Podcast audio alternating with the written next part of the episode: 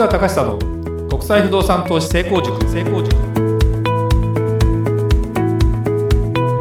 皆さんこんにちは。市川隆久の国際不動産投資成功塾。ナビゲーターの吉川良子です。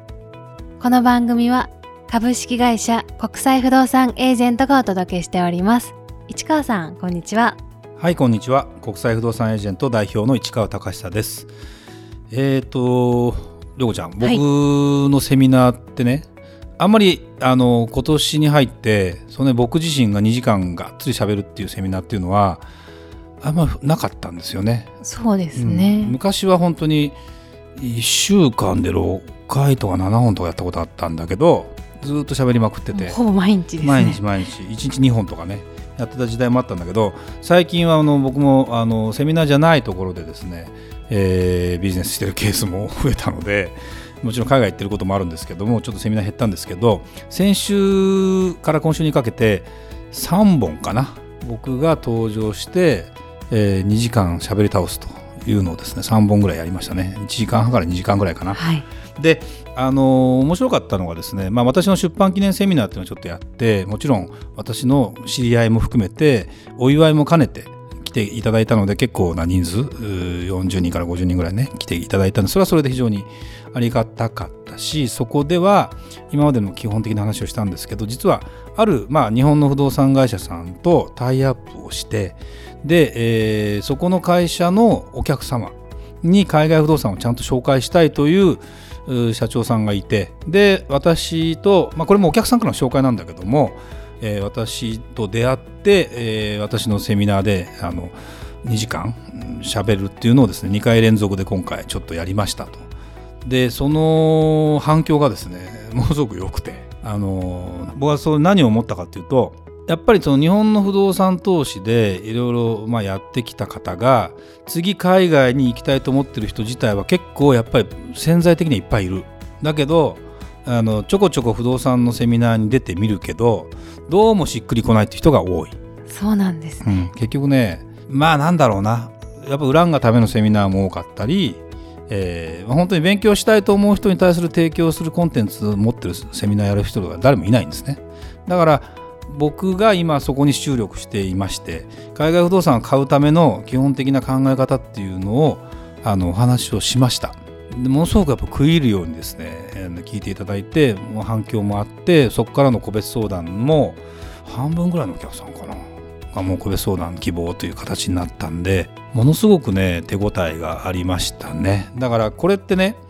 あのまあずっと今までもやってきてるしもうこのポッドキャストも100回以上ねやってきてるのでまあかなりもう僕のこと知ってる人っていうのは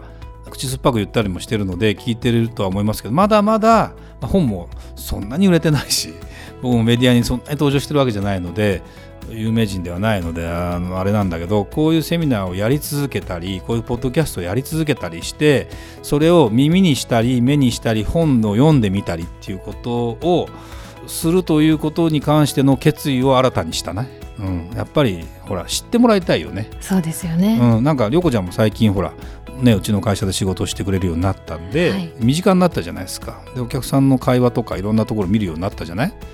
でいろんなテーマでうちはやってますよね。だからすごくあの勉強になるし自分もあの発奮できるなってことでまたセミナー新たにねあの展開していこうかなという気になりました。また頑張っていきたいなと思ってます。そうですね。はい。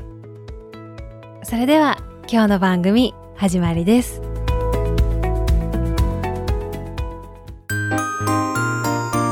Q&A コーナー。それではリスナー様からの質問に答えるコーナーです早速今日の質問をご紹介いたします東南アジアの不動産の現状を教えてくださいという質問です私は日本のデベロッパーで海外不動産事業の担当をしています。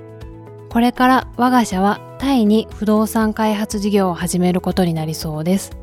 今のタイの現状及び近隣の東南アジアの不動産についてぜひ教えてくださいとのことです。はい、これはあのデベロッパーってことなんで不動産開発会社が海外に行ってということですね。はい、まあ、日本で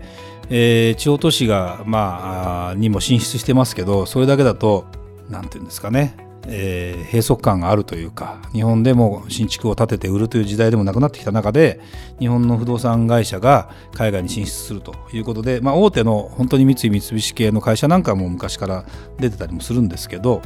今や普通の不動産会社もですねかなり東南アジアを中心に海外に出ようとしているということで僕も実はこの手のお仕事を今やってましてあの今年の今年の半年ぐらい前に、えー、と日本のデベロッパーさん向けに海外不動産の現状っていうのと今後海外で不動産事業をやるんだったらこういうところを注意しなさいこういうところがおすすめですよというような話をさせていただきました。で、えー、そこでいろいろ知り合った方も多かったりしてこの質問にあるような話っていうのはもうまさにですねいっぱいあって。で僕らもですねルートもあるのでもちろんデベロッパー紹介とかもしたりしてそういうビジネスの機会をあの持ってもらおうということでやり始めたりはしてますけどまあ、この質問でね、まあ、タイに不動産開発事業を始めることになりそうですというふうに出てますね。タイってもうあの人口もう高齢化社会が進んでるんですよ実は、はい、東南アジアってね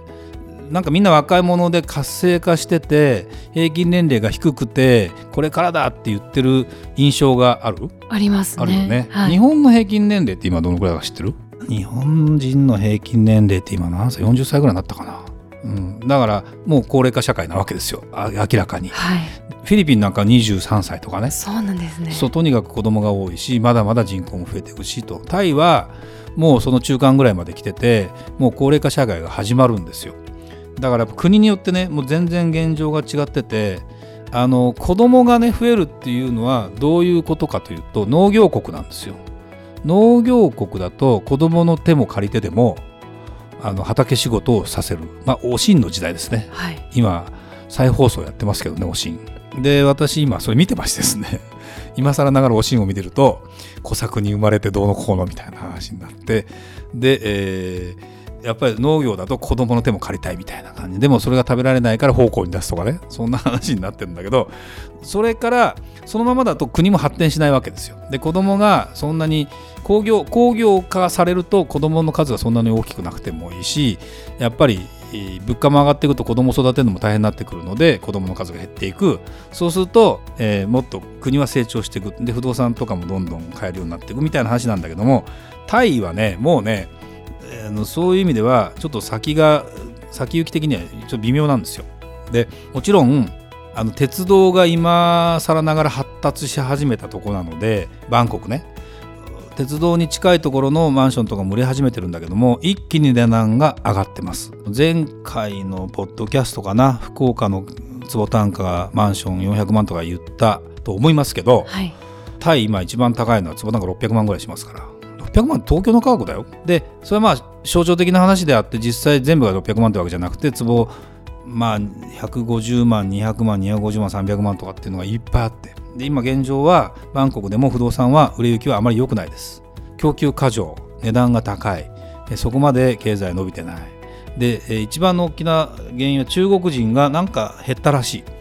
い。なんか減ったんですねあのね中国人ってやっぱり人口多いじゃないですか。世界の5人に1人は中国人だからね。その人たちが海外に不動産を買うようになりました。それはまあいろんな目的があって、えー、移住するとかっていうのがあるんだけどもタイの場合は中国人がタイに移住するというよりも多分投資で持って値上がりするから買って、えー、将来売却しようと思ってたんだけどもうすでに値段が高いのか何らかの規制が入ってタイに対して投資が減ったのかわからないんだけどもちょっとなかなかねあの、まあ、日本人がタイの不動産買うのも随分減りましたね。一時期よりもなかなかもう上がんなくなってきたんで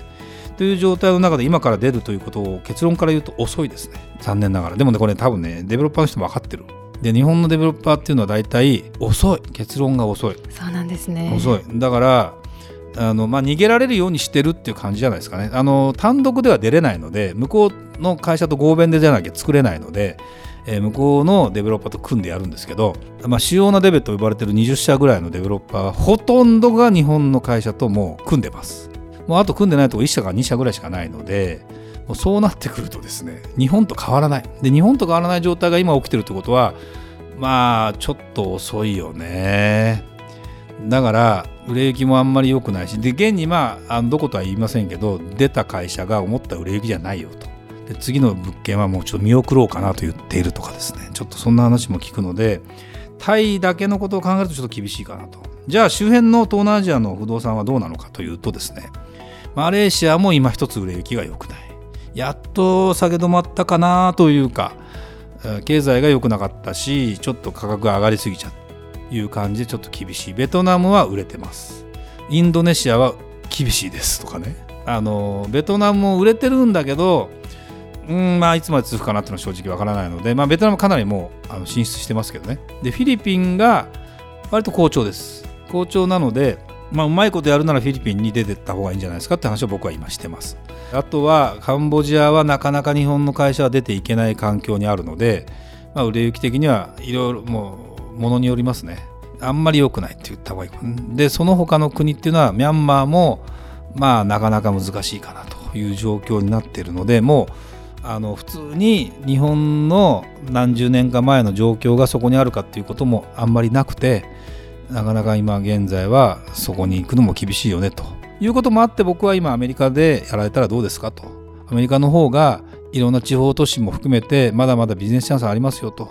いうふうに言っているので、えーまあ、アメリカヨーロッパもまだチャンスもあるんですけどそんなようなところに目を向けたらいいんじゃないですかという話はさせてもらってます。まあ、不動産って言っても例えばマンションをそこでやるっていうふうに単体で考えてもそう簡単にはいかないんだけどただフィリピンなんかも一戸建てを出せばもう出しただけ売れるみたいな。そうなんです。そうそうそうそう。もう全然足りないから。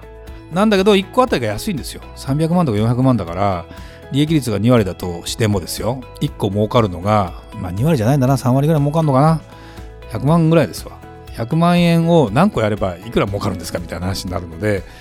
まあ日本の貨幣価値とか考えるとちょっとそれもビジネス的には難しいのかもしれないけどまあでも売れるところで健全にやっていくっていうのは非常に大事なことなんでまあそういうビジネスがなっていくのかなって気がしますけどね。はいありがとうございました。それではまた次回お会いしましょう。ありがとうございました。ありがとうございました